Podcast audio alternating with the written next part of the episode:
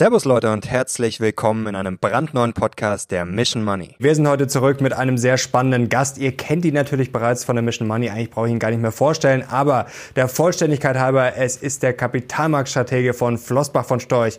Herzlich willkommen zurück, Philipp Vorndran. Hallo nach München. Herr Vorndran, schöne Grüße an die Ostsee. Herr Vorndran hat mir gerade schon vorgeschlagen, wie angenehm kühl es bei ihm ist. Bei uns ist es ein bisschen wärmer. Heiß geht's auch gerade an den Märkten zu. Wir wollen gleich voll in die Börse reinsteigen. Und zwar gerade nach oben.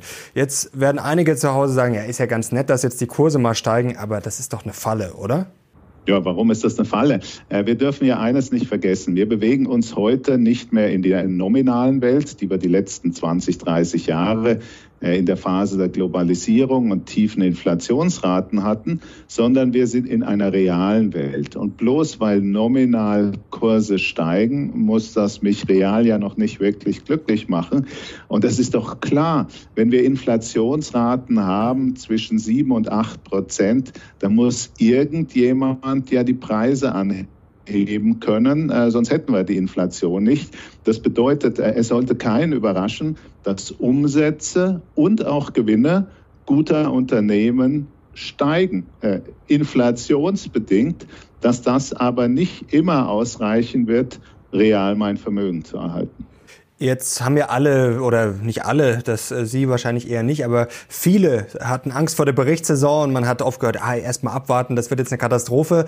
Ähm, bislang ist es ja eine positive Überraschung. Erstens natürlich, weil die Erwartungen schon relativ gering waren. Amazon, Apple und Co. haben jetzt ganz gute Ergebnisse vorgelegt. Es sieht bisher generell ganz gut aus von den positiven ähm, Überraschungen. Ähm, ja, wie schätzen Sie das ein? Ja, äh, es ist genauso, wie Sie es beschrieben haben. Einmal ist die Erwartungshaltung doch sehr gemäßigt, um das vorsichtig auszudrücken. Äh, und dann haben Sie den äh, Effekt der nominalen Umsatz- und Gewinnzahlen, den ich gerade eben beschrieben habe. Und der ist ja nichts Neues. Wenn ich mir anschaue, wie sich die Gewinne in den USA seit dem Zweiten Weltkrieg entwickelt haben, dann ist das sehr stabil eine Verdopplung alle zehn Jahre. Also 1950 hatten wir für den S&P 500 äh, ungefähr 2 Dollar Gewinn. Der stand damals bei 40. Äh, heute haben wir etwas über 200 Dollar Gewinn und er steht um die 4000. Also äh, das Verhältnis ist äh, praktisch identisch geblieben. Äh, aber was wichtig ist, viele Leute sagen, naja, Herr Vorantran, das ist ja kein Hexenwerk. Ein Großteil dieser äh, Gewinnentwicklung, die ist ja getrieben durch die Inflation stimmt. Und genau deswegen sollte es auch keinen überraschen, äh, wenn dieses, äh, nächstes und auch in den kommenden Jahren äh, die Gewinne und die Umsätze weiter ansteigen. Nicht in der Breite, nicht bei allen Unternehmen im Markt, aber diejenigen, die die Inflation weitergeben können. Und insofern ist die Berichtssaison ein guter Vorgang Geschmack dessen, was in den nächsten Jahren wohl vor uns liegen dürfte. Okay, jetzt äh, kann man natürlich einwenden, die Rezession kommt erst noch, beziehungsweise wir sind jetzt eine, in einer technischen Rezession, was darauf hindeutet, die ersten Zahlen. Ja, ähm, ja, aber da auch sagen da viele, die böse Überraschung kommt erst noch mit Verzögerung dann. Ja, ja, aber auch, auch, da müssen wir ganz genau hinschauen. Wir sprechen ja immer von der Rezession und mhm. wir messen das in realer Wirtschaftsentwicklung. Also wenn ich eine Inflation habe von neun und die Wirtschaft wächst um acht, habe ich eine reale Rezession von ein Prozent. Mhm. Ganz wichtig. Das bedeutet aber, die Wirtschaft ist nominal um acht Prozent gewachsen. Äh, das ist eben etwas, in das wir uns erst reindenken müssen, weil äh, die Jüngeren wie Sie äh, haben ja solche Zeiten nie durchlebt. Ich bin groß geworden in den Zeiten von Klunker und Vetter. Äh, also die Gewerkschaftsführer waren damals relevant. Wir kannten die alle als Kinder, weil natürlich auch die Lohnrunden ganz andere Bedeutung hatten, als sie das in den letzten Jahren hatten. Äh, und das ist eben wichtig. Eine reale Rezession muss nicht verbunden sein mit Umsatz- und Gewinnrezession, äh, weil das eine ist real und das andere ist nominal. Mhm. Habe ich jetzt alles verstanden? Wenn ich Ihnen jetzt zuhöre, dann würde ich jetzt sagen, ähm, das ist gar keine Bärenmarkt-Rally mehr, sondern wir sind eigentlich schon aus dem Gröbsten raus und haben die Tiefs schon hinter uns. Keine Ahnung. Äh, das wissen Sie nicht, das weiß ich nicht, das weiß wahrscheinlich keiner im Markt. Wir wissen auch nicht, äh, ob morgen Putin äh, den Frieden erklärt. Mhm äh, da sind so viele Unbekannte, die keiner mit halbwegs gutem Gewissen äh, versuchen sollte zu prognostizieren. Aber wenn Sie so wie wir davon ausgehen, dass die Inflation uns begleiten wird über die nächsten Jahre, vielleicht über das nächste Jahrzehnt, weil es eben nicht nur eine Inflation ist, ausgelöst durch Lieferengpässe äh, Unterschiede in Angebot und Nachfrage, sondern auch sehr strukturelle Gründe dahinter stehen. Dekarbonisierung, Deglobalisierung, die Demografie und ähnliches, Zweitrundeneffekte, die noch auf uns warten, dann ist es natürlich klar, dass eigentlich äh, die Notenbanken hier reagieren müssten. Äh, so wie das Paul Volcker äh, gemacht hat äh, in den frühen 80er Jahren. die machen das aber nicht aus den allseits bekannten Gründen. und insofern ist es sehr logisch, dass die Unternehmen und auch die Realwirtschaft nominal zumindest weiter anwachsen wird. Ob das jetzt in den nächsten zwölf Monaten nochmal durch ein ökonomisches oder politisches äh, Event unterbrochen wird, das kann keiner sagen. Aber wenn ich investiere, äh, dann ist das etwas, was dazu führen wird, dass, sagen wir mal, äh, der SP in zehn Jahren sich verdoppelt. Äh, und äh, das sind die Zeiträume, in denen Investoren wirklich nachdenken müssen. Verdoppler in zehn Jahren, das wäre doch mal ganz attraktiv. Da hoffen wir drauf. Jetzt müssen wir aber das Rätsel ein bisschen klären. Inflation, Rezession, Notenbanken. Ähm, kommen wir erstmal zur Inflation. Also, dass die jetzt nicht verschwinden wird, äh, das würde ich jetzt auch äh, sofort unterschreiben. Wahrscheinlich auch viele Zuschauer zu Hause, dass sie jetzt höher sein wird wie in den letzten Jahren, wie wir das jetzt äh, seit einigen Jahren kennen, ist durchaus wahrscheinlich. Aber ähm, es gibt ja mittlerweile auch Horrormärchen nach dem Motto über 10 Prozent, 15, 20 Prozent über die kommenden zehn Jahre. Wie schätzen Sie sowas ein? Was ist so Ihre Prognose? Und vor allem, äh, haben wir jetzt die Hochs, auch wenn es sicherlich nicht verschwinden wird, haben wir die jetzt endlich mal gesehen? Ja, vermutlich haben wir jetzt eine Phase, in der wir so ein bisschen einen Topping-out-Prozess der Inflationsrate haben. Äh, das würde ich auch teilen. Äh, und genauso äh, sehe ich das, wie Sie das gerade eben beschrieben haben. Mir fehlt ein wenig die Fantasie, die Hyperinflation äh, oder starke Inflation an die Wand zu malen. Äh, aber genauso wenig fehlt mir auch die Fantasie, äh, über die nächsten Jahre eine Inflationsrate zu sehen, die in Nähe der Inflationsziele der Notenbanken kommt. Das wird sich also irgendwo dazwischen bewegen. Meine beste Schätzung ist immer im Durchschnitt der nächsten zehn Jahre drei bis fünf Prozent. Äh, und diese drei bis fünf Prozent, die müssen wir als Investoren natürlich versuchen zu erreichen nach Steuern und nach Gebühren, um unser Vermögen zu erhalten. Das wird ziemlich knackig.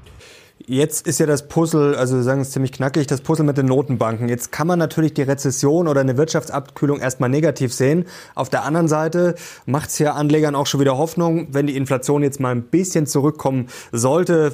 Die zwei Prozent werden vielleicht schwierig, aber sagen wir mal, es sind fünf oder vier, dann hat man ja vielleicht auch Spielraum so ein bisschen, dass man jetzt nicht mehr ganz hart in die Eisen steigen muss. Vor allem, wenn man dann noch das Argument hat, oh ja, wir dürfen die Wirtschaft nicht abwürgen. Ähm, wie sehen Sie das momentan? Ist das ein sinnvolles Narrativ oder ist das jetzt einfach, dass man die Sache nur schön redet? Ich würde mal sagen, äh, man sollte zunächst einmal versuchen, das regional zu differenzieren.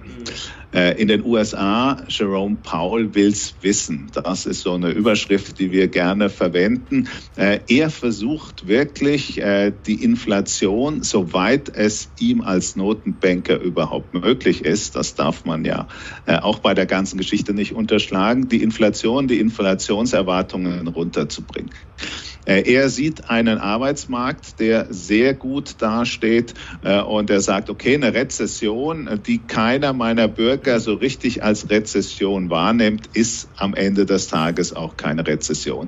Und deswegen hat er deutlich mehr Beinfreiheit hier zu agieren. Äh, die Beinfreiheit wird wahrscheinlich nur durch zwei Themen wirklich beeinträchtigt. Das ist der Immobilienmarkt und das ist der Aktienmarkt. Wenn beide deutlich schwächeln würden, dann hätte das Auswirkungen auf äh, das Konsumverhalten der Amerikaner Und das wird dann doch politischen heißes Eisen. Aber er hat sicher Spielraum.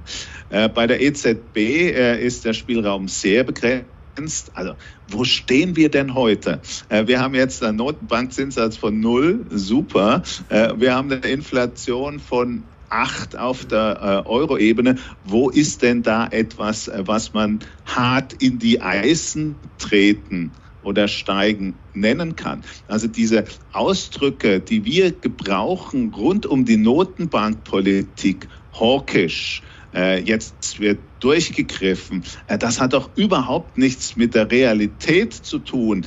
Äh, wir haben seit vielen Monaten nun wirklich sehr hohe Inflation und der Notenbankzinssatz in Europa steht bei Null. Äh, das hat mit Inflationsbekämpfung nichts zu tun. Und warum das so ist, wissen wir ja auch. Äh, nicht umsonst hatten wir die Notsitzung über die Spreads. Äh, da macht man sich mehr Gedanken als um die Inflation. Äh, und natürlich ist auch äh, die Thematik der wirtschaftlichen Dynamik in Europa eine ganz andere. Wir sind eben nicht die USA mit einem Arbeitsmarkt, wie er in den USA vorherrscht, mit Lohnsteigerungen von durchschnittlich sechs Prozent. Äh, mit immer noch ordentlichem nominalen Wachstum. Äh, hier in Europa wäre ein Wirtschaftsabschwung wirklich ein Riesenproblem. Und dann haben wir noch Japan, die sagen, wir machen grundsätzlich mal gar nichts. Also dieser Zinsgeleitzug, wenn man das mal in Bildern ausdrücken will, der äh, vor zwei Jahren noch dicht beieinander lag, USA, Europa und Japan, der hat sich massiv gestreckt und dieser Geleitzug wird sich meiner Meinung nach noch weiter auseinanderziehen. Sprich, in den USA äh, sollten wir bereit sein, noch mehr an Zinsanhebungen äh, einzupreisen, während das in Europa und in Japan auf sehr tiefem Niveau äh, sich abspielen wird. Und logischerweise bewegt sich deshalb auch der Dollar so, wie er sich in den letzten Wochen und Monaten bewegt hat.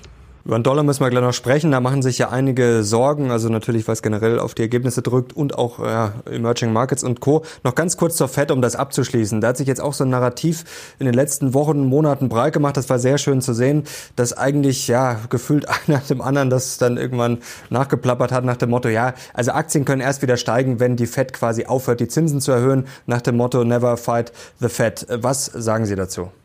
Äh, sehr spannend. Mein Kollege Thomas Lehr, das ist unser Statistik-Junkie, äh, der hat äh, für dieses Jahr oder für diesen Zyklus mal die Performance des S&P an den Tagen, an denen die US-Notenbank ihre Zinsanhebungen verkündet hat, gemessen.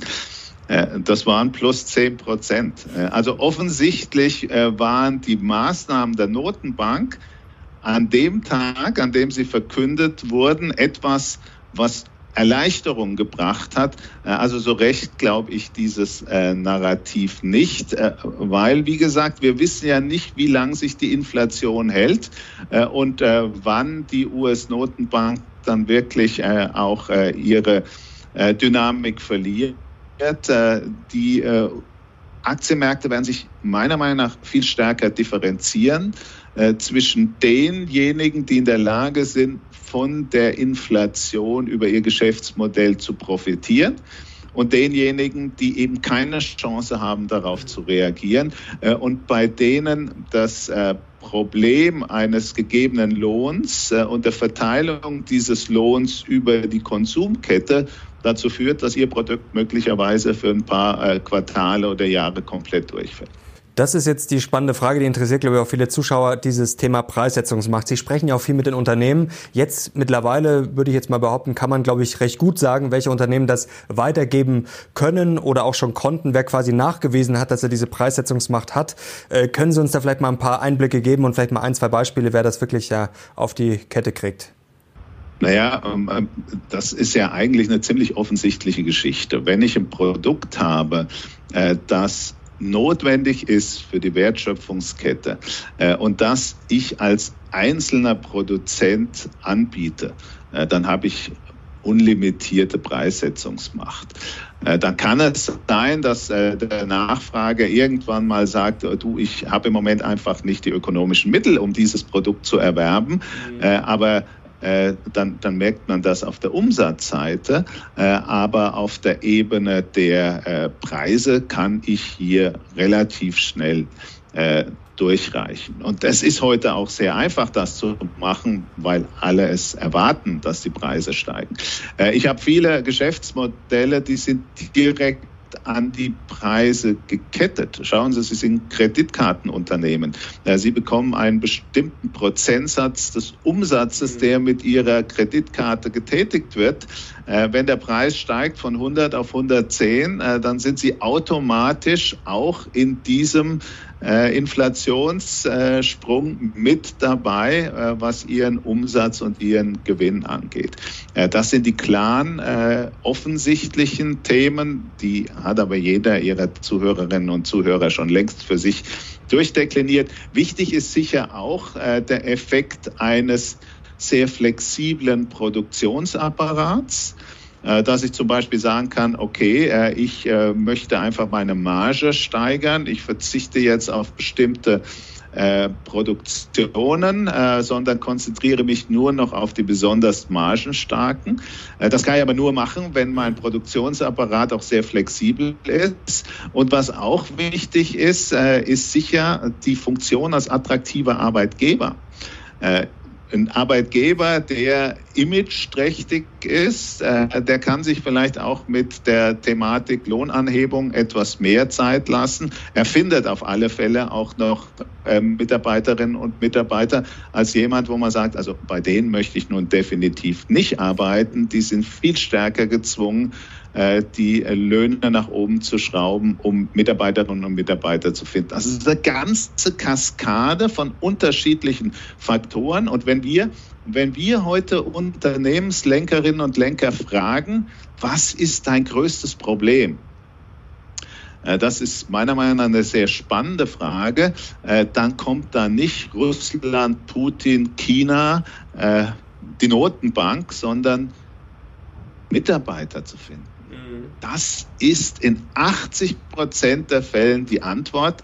Äh, und das ist eine Antwort, die in der ganzen Diskussion äh, um die Börse, um die Kapitalmärkte im Moment ziemlich untergeht.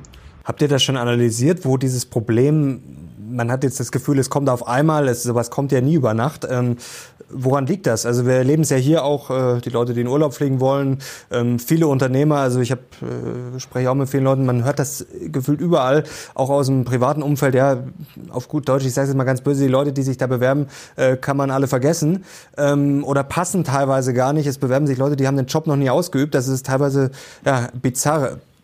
Habt ihr da eine Erklärung? Ja, es, es gibt ein paar Teilerklärungen. Vielleicht fügen die sich zum äh, Puzzle zusammen. Äh, und äh, auch diejenigen, die es eigentlich wissen müssten, äh, die wissen es offensichtlich nicht. Ein Vertreter der österreichischen Nationalbank hat mich das vor zwei Wochen genauso gefragt wie Sie jetzt. Und ich bin eigentlich davon ausgegangen, dass so Nationalbanken da relativ gute Statistiken haben. Äh, es ist sicher äh, bei uns in Europa ein Effekt, den man nicht unterschätzen darf. Die Demografie. Die Babyboomer gehen in Rente. Während äh, Corona sind zwei Babyboomer-Jahrgänge in Rente gegangen, und zwar ziemlich die Spitzenjahrgänge. Und die werden jetzt ersetzt durch äh, einen extrem und zwei extrem geburtenschwache Jahrgänge. Äh, da fehlen eine ganze Menge, 10.000 Arbeitskräfte, einfach numerisch. Das Zweite ist Anreizsysteme. Äh, kleine Geschichte aus meinem äh, privaten Umfeld. Wir suchen eine Haushaltshilfe. Äh, Anzeigen geschaltet, wo immer möglich, von eBay Kleinanzeigen bis zur lokalen Presse. Äh, es melden sich auch extrem viele. Äh, aber in dem Moment, in dem ich sage, die Stelle wird angemeldet, ist das Gespräch zu Ende.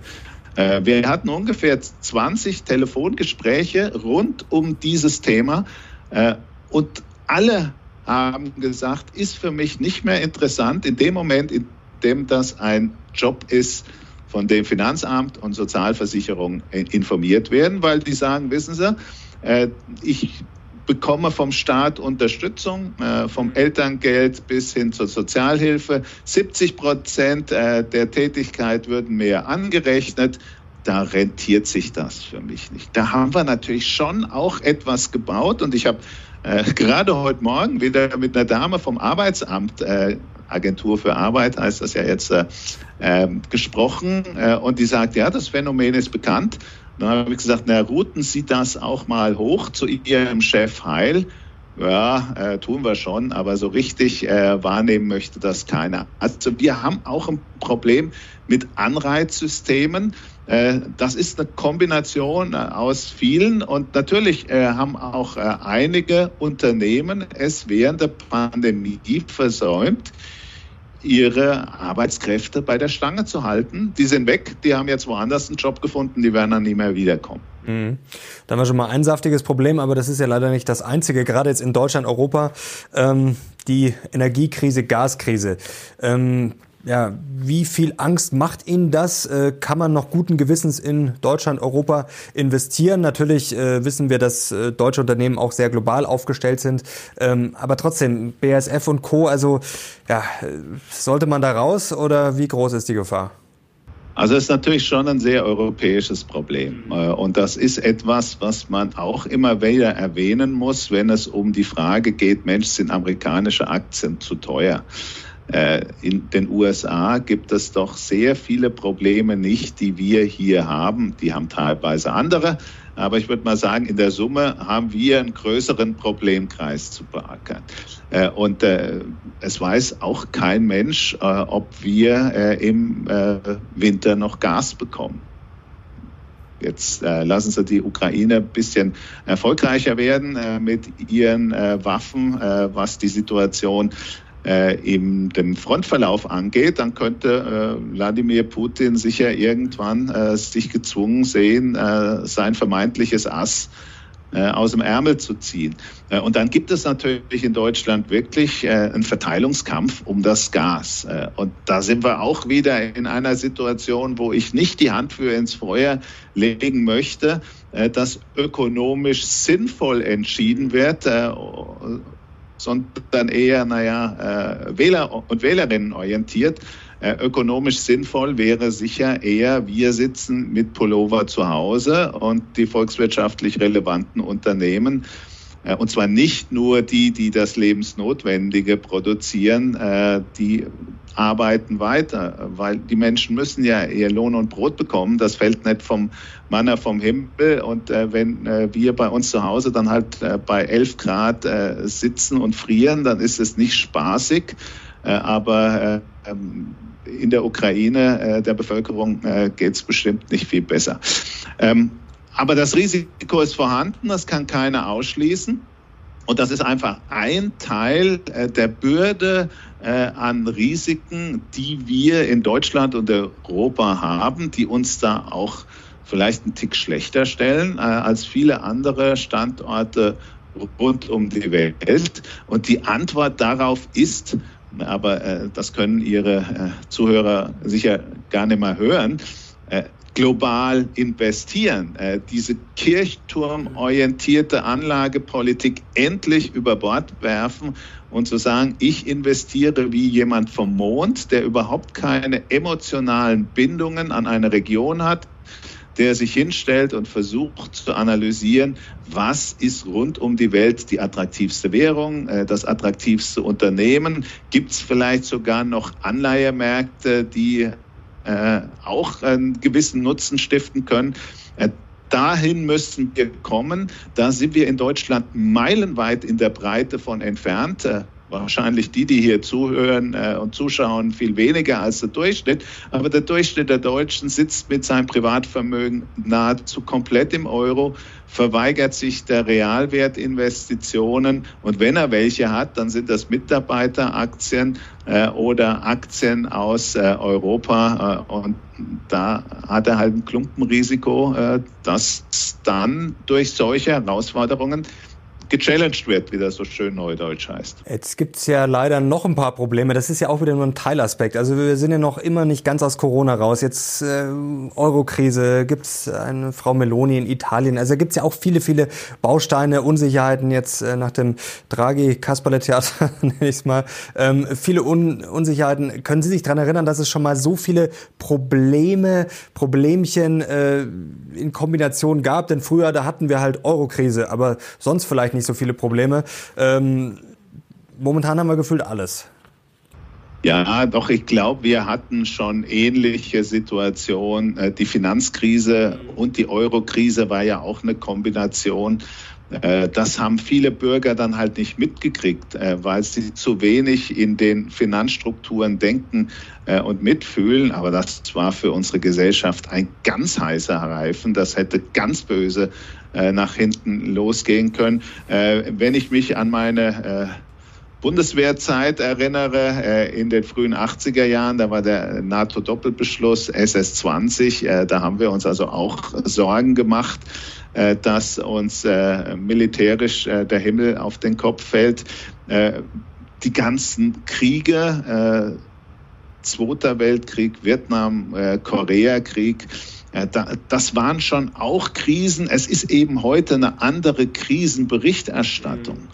Äh, damals hat man das in der Zeitung gelesen mit fünf Tage äh, Verspätung, um es mal ein bisschen pointiert äh, zu formulieren. Heute kommt das Realtime alles auf uns zu. Und was sicher ein Unterschied ist, dass wir als Staat Deutschland und als Region Europa besonders schlecht darauf vorbereitet sind und dass vielleicht auch unser politisches Personal äh, in der Breite äh, nicht staatsmännisch genug agiert und denkt, äh, wie das äh, vor 40, 50 Jahren der Fall gewesen ist. Es ist ja nicht die Ukraine und Russland. Äh, es ist ja äh, nicht nur Italien. Unsere ganze Infrastruktur ist doch dysfunktional bis zum, äh, bis zum Anschlag. Ob das die Bahn ist, ob das äh, der Luftverkehr ist, äh, unsere Autobahnbrücken, unser Schulsystem. Heute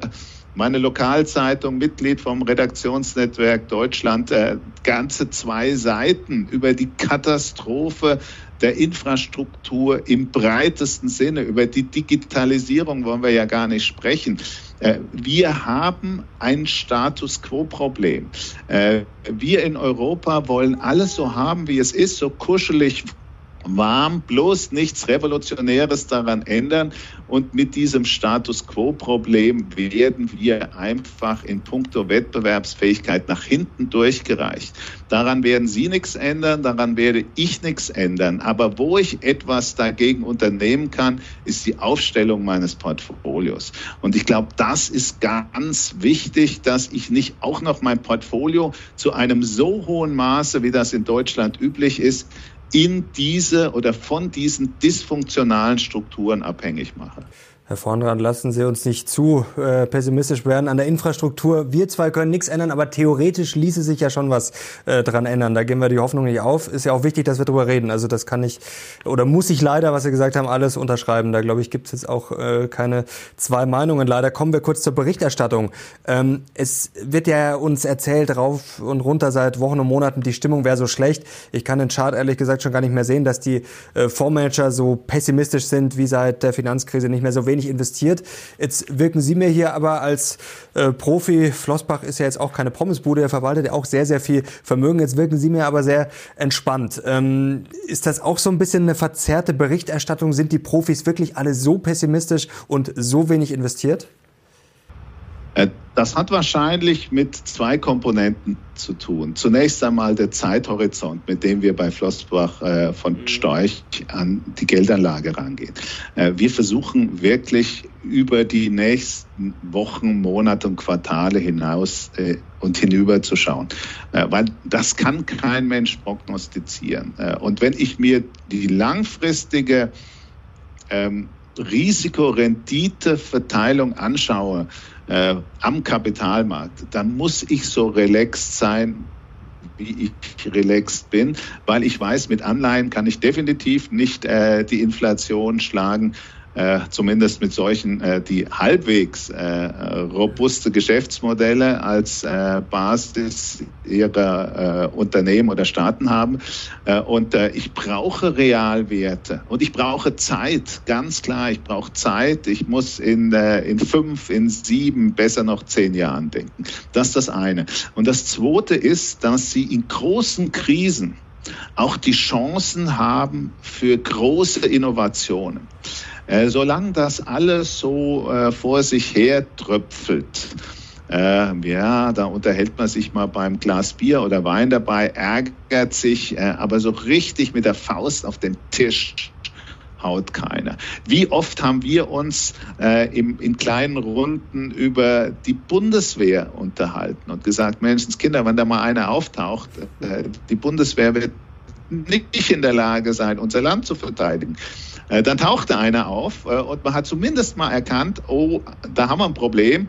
Äh, wir kippen mal 100 Milliarden drauf. Ob die Reichen, wissen wir nicht. Aber 100 Milliarden sind immer besser als das, was in den letzten Jahren passiert ist. In den letzten Jahren haben wir immer Pflaster geklebt. Irgendwo war eine Wunde, Pflaster drauf Symptom versucht zu behandeln, aber nicht wirklich die Wurzel der Krankheit. Und wenn es wirklich für jeden offensichtlich ist, dass es so nicht mehr weitergeht, dann kommt vielleicht die Chance zu sagen, so, jetzt lass uns doch mal darüber nachdenken, wie wir das wirklich anpacken können. Und das ist das, was wir nicht aufgeben wollen. Äh, als, als, als Menschen, äh, die äh, Unternehmenseigentümer sind, die in der Verantwortung stehen äh, für ein Unternehmen und äh, für Mitarbeiterinnen und Mitarbeiter, wenn wir das aufgeben würden, die Hoffnung, dass man das Problem auch wieder durch Innovationen lösen würden, dann müssten wir die Bude sofort verkaufen und sagen, so jetzt äh, legen wir uns an die Karibik und machen uns ein paar schöne Jahre. Aber das wollen wir nicht, weil wir die Verantwortung äh, gegenüber äh, unseren Kunden und unseren Mitarbeitern ernst nehmen. Und deswegen versuchen wir eben doch so die, äh, die Hoffnung und vielleicht auch den Beitrag zu dieser Hoffnung, äh, was Innovation angeht, äh, nicht aufzugeben. Und als Investor bin ich natürlich der Treiber dieser Investitionen und dieser Innovation. Wenn ich das Geld auf dem Sparbuch liegen habe, äh, dann ist damit keine Innovation anzustoßen.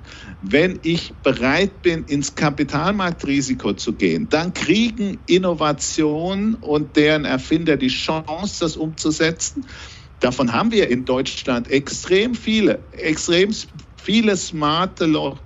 Äh, hohe Anmeldungen an Patenten, aber dann frisst unsere Bürokratie diese Innovationsdynamik zu oft auf und die Menschen sagen, dann gehe ich lieber in die USA äh, und äh, setze das äh, Forschungsergebnis dort um. Da müssen wir aufbrechen. Die Bürokratie muss genauso reformiert werden wie unsere Infrastruktur. Jetzt wollen wir noch ganz kurz über die USA und den Dollar sprechen. Das hatten wir vorher kurz nach hinten geschoben. Ähm, ja, wie lange halten die Amerikaner denn diesen starken Dollar noch aus, beziehungsweise halten sie es aus, äh, wenn es noch stärker wird? Und was hängt da noch hinten dran an Risiken, Emerging Markets und Co.? Ja, ähm, äh, die US-Volkswirtschaft ist zunächst einmal eine ziemlich binnenorientierte Volkswirtschaft. Also für sehr viele amerikanische Unternehmen und für einen erheblichen Teil äh, der Volkswirtschaft spielt der Außenwert des Dollars gar keine so große Rolle. Äh, wir denken als Exportvolkswirtschaft dann natürlich immer sofort in relativen Wettbewerbsvor- und Nachteilen. Das ist äh, für die Exportunternehmen in den USA auch der Fall, keine Frage. Äh, aber für die Volkswirtschaft viel weniger als bei uns. Und wir dürfen eines nicht vergessen, der starke Dollar mindert natürlich die Inflationsrisiken, äh, weil alle Güter, die Sie außerhalb des Dollars importieren in fremder Währung werden deutlich günstiger. Äh, wir in der Eurozone haben genau das umgekehrte Problem. Äh, das könnte dann auch einiges an Fahrt rausnehmen, äh, was die Inflationsraten angeht und die Sorge, dass die US-Notenbank zu stark in die Eisen steigen muss. Es ist ja im Moment, wie Sie richtig sagen, keine Euro-Schwäche, sondern es ist wirklich eine, eine Dollarstärke. Gegen Yen sieht das Bild ja ganz genauso aus. Und das ist schlicht und einfach eine Funktion aus den Zinsänderungserwartungen ob ich jetzt äh, 0,9 bekomme oder 2,7, also die 0,9 für die zehnjährige Bund und die 2,7 für die zehnjährige US Treasury, das sind 1,8 Prozent äh, Unterschied pro Jahr. Das sind auf zehn Jahren Zinseszins mal außen vor gelassen, 18 Prozent. Äh, das ist schon etwas, äh, was zum Nachdenken anregt. Und dann sind natürlich auch viele der Themen, die wir haben als Belastung in den USA so nicht äh, existent. Energie sind sie ziemlich unabhängig. Äh, die Demografie sieht ganz anders aus. Äh, da ist sicher auch ein struktureller Tritt dahinter. Aber wenn ich mir die letzten 20 Jahre anschaue, dann ist Euro, US-Dollar eigentlich ein ziemlicher Wash. Das bewegt sich nicht nachhaltig in die eine oder andere Richtung. Das sind hohe Schwankungen um die Parität herum. Äh, so dürfte es wahrscheinlich auch weitergehen. Aber wenn ich äh, woanders äh, mehr Rendite äh, bekomme, nominal äh, wie auch äh, Dividenden- oder Gewinnrendite, dann macht das langfristig natürlich schon Sinn, selbst bei einer Seitwärtsbewegung der Währung, mich im anderen Währungsraum umzuschauen. Ist aber klar, für exportabhängige Unternehmen in den USA gewinnseitig eine Herausforderung, eindeutig. Aber kann auch schnell nach hinten losgehen, oder? Wenn die Leute jetzt äh, sich denken, ach, der Euro, der ist ja so schwach und Euro-Krise kommt vielleicht auch zurück. Jetzt parke ich mal mein Geld im Schweizer Franken oder äh, im Dollar. Ähm, die Währungssachen sind ja schon immer so ein bisschen, ja, gerade für Privatanleger gefährlich, oder? Die, äh, auch da ist es ähnlich wie bei der Aktie. Äh, ich muss diversifizieren und ich brauche Zeit. Mhm. Äh, wenn ich mich zurückerinnere, Euro-Krise, äh, da kam ja Viele Kunden haben gesagt, oh, den Euro kann ich nicht mehr sehen. Äh, ich lege mein ganzes Geld in Norwegen Krone an. Andere kamen in Schweizer Franken und die Dritten haben alle ins Gold investiert. Und das ist sehr unterschiedlich, was den äh, Renditeertrag äh, dieser Anlagen äh, bis heute äh, angeht. Schweizer Franken ist ganz okay gewesen. Äh, Gold ist auch okay geworden. Norwegische Krone ging ziemlich nach hinten los, obwohl das ja eine sehr solide Volkswirtschaft ist. Äh, das zeigt einmal mehr, wenn ich mir Sorgen mache um die langfristige relative Wertentwicklung des Euros, und da brauche ich ja gar nicht den großen Euro-Crash und den Zerfall an die Wand zu malen, äh, dann muss ich mir ein breites Portfolio von sinnvollen Währungen zusammenstellen. Und das ist natürlich für das einzelne Privatvermögen sehr schwierig. Äh, am einfachsten macht man das äh, über einen globalen Aktienfonds, egal ob ETF oder aktiv. Äh, und auf der Währungsseite, es gibt durchaus auch Fonds, die nichts anderes machen, als ein global diversifiziertes Qualitätswährungsportfolio zusammenzustellen, auch da wird man fündig, wenn man wirklich sucht. Jetzt wollen wir noch ganz kurz über China sprechen. Das ist sicherlich auch ein Thema, was viele interessiert, wo viele auch auf die Nase gefallen sind äh, im letzten Jahr mit Alibaba, Tencent und Co. Ähm, es sieht ja momentan nicht gut aus. Also auf China wurde vielleicht auch ein bisschen zu viel draufgehauen. Natürlich ist das auch durchaus lästig, sag mal, dass da die Lockdowns kommen, von denen wir ja auch betroffen sind. Äh, Immobilienmarkt ähm, ist schon länger nicht so gut. Das Wachstum hat enttäuscht. Äh, jetzt gibt's ja zwei Optionen. Also entweder kann man sagen, okay, China ist jetzt gerade wirklich in nachhaltigen Problemen oder es ist gerade eine Riesenchance. Ähm, es wird ja zumindest viel getan jetzt. Immobilienmarkt wird wieder angekurbelt. Die Frage ist, ob es was bringt. Geldpolitik ist ja da eher auch äh, nicht restriktiv restriktiv. Äh, wie schätzen Sie China ein? Ich glaube, als wir das letzte Mal zusammengesessen haben, haben wir das Thema Eiserner Vorhang 2.0 diskutiert.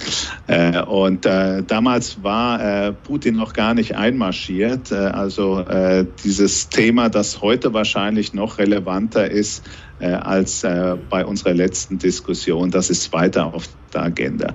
Und das ist für mich als Investor natürlich etwas, über das ich nachdenken muss bevor ich überhaupt anfange, in China in Einzelwerten äh, zu analysieren und zu denken. Ich muss mir die Frage stellen, passiert mit, mit China das Gleiche oder ist was Ähnliches, äh, was mit Russland passiert ist? Äh, Russland hat die Ukraine angegriffen, äh, westliche Sanktionen, äh, die Entwicklung am Kapitalmarkt kennen wir alle. Äh, viele müssen jetzt plötzlich ihre Aktien, äh, die sie in Russland haben, verkaufen, äh, weil die Lagerstelle nicht mehr existiert, ob sie wollen oder nicht. Das war für uns äh, bei Flossbach von Storch kein Problem, weil wir seit vielen Jahren sagen, russische Investments können wir unseren Kunden aus verschiedensten Gründen nicht zumuten. Äh, da ist das ganze Thema äh, der äh, Nachhaltigkeit, also ethisch-moralische Fragen. Ähm, da ist das große Thema der Rechtssicherheit. In Moskau kriegen sie kein Aktionärsrecht wirklich durchgesetzt. Folglich war das für uns ein No-Go. Und ähnliche Diskussionen muss man heute natürlich mit China oder über China führen. Was passiert, wenn Xi Jinping Taiwan ins Reich zurückholt. Äh, bleiben wir da mal äh, ganz äh, ergebnisoffen, ob das über militärisch, über Verhandlungen oder über Zwangsmaßnahmen anderer Art erfolgt. Aber die Wahrscheinlichkeit ist ja über die nächsten fünf bis zehn Jahre definitiv mal nicht in Richtung Null. Und dass wir heute unter Xi Jinping keine Demokratie mehr haben, dass das Rechtssystem nicht äh, wirklich äh, aktionärsfreundlich ist. Das wird Ihnen Check und Ponymar definitiv bestätigen. Äh, und dass Minderheitenschutz äh, auch nicht existiert äh, von Themen wie Datensicherheit, Persönlichkeitsschutz mal völlig abgesehen. Also die Frage muss ich mir zuerst beantworten. Will ich moralisch so ein Investment verantworten? Für mich oder meine Kunden? Äh, wenn ich die beantwortet habe, geht es um die Frage der Risikoprämie. Also wie viel äh, Zusatzrendite brauche ich für eine Alibaba im Unterschied zu Emerson, damit ich hier einsteige? Äh, weil die Emerson verkörpert unserer Meinung nach das höchste Umfeldrating, Rechtssicherheit, politische Stabilität und ähnliches. Äh, bei Alibaba sieht das anders aus.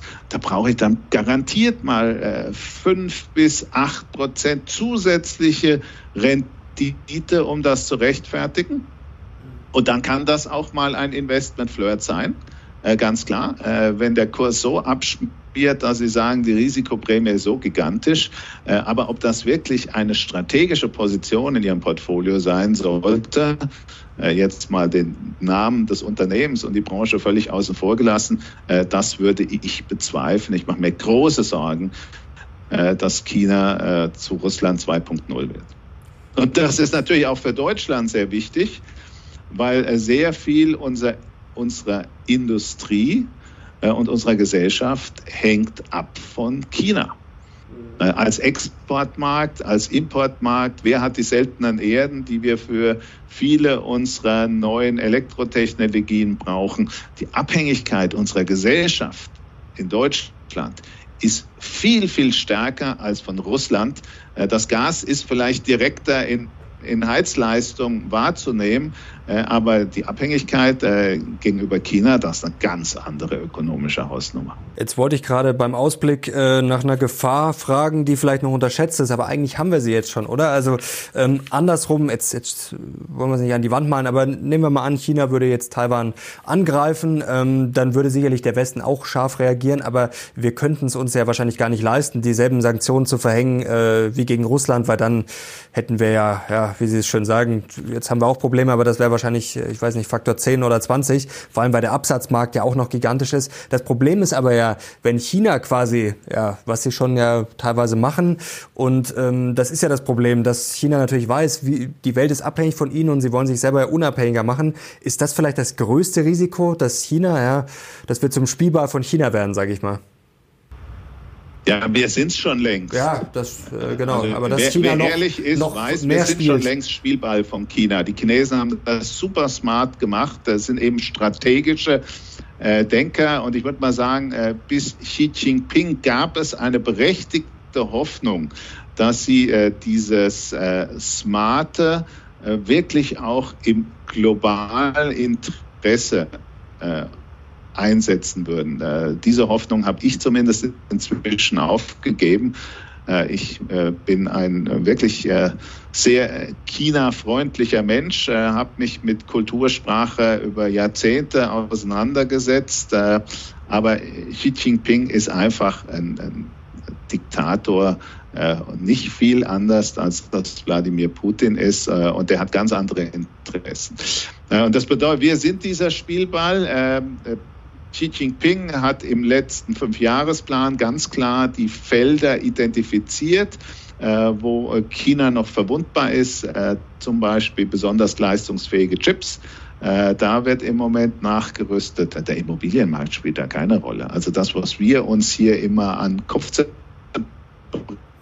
machen über den Immobilienmarkt in China, das ist in China eine Sideshow. Äh, ich will das nicht komplett als unbedeutend einstufen, äh, aber weniger ökonomisch als äh, für das soziale Umfeld. Sie haben die Berichte ja sicher mitbekommen, wie viele Chinesen auf die Straße gegangen sind, weil sie Hypotheken zahlen müssen für noch nicht angefangen äh, angefangene Wohnungen und ähnliches, äh, das könnte politischer Zündstoff sein, aber ökonomisch ist das Immobilienthema viel irrelevanter. Also China wird sich versuchen, auf der einen Seite noch unabhängiger zu machen. Sie wissen um ihren Stand äh, als äh, Spinne im globalen ökonomischen Netz.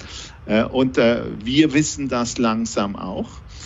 Äh, das bedeutet natürlich, wir werden strategisch, also im Westen, versuchen, äh, die Abhängigkeiten zumindest auf der Importseite von China zu reduzieren. Äh, wir werden damit massiv Skalenerträge zurückfahren. Die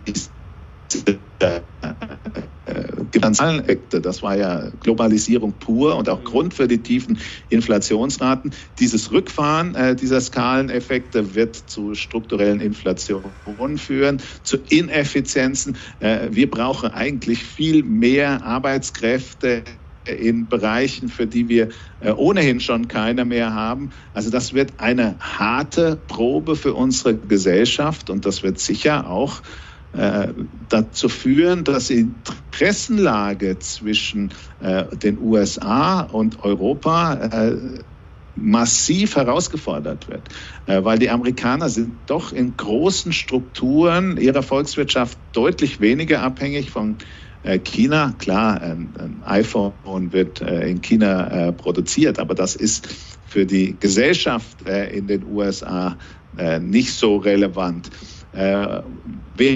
Bei uns liegt dann plötzlich eine komplette Volkswirtschaft brach.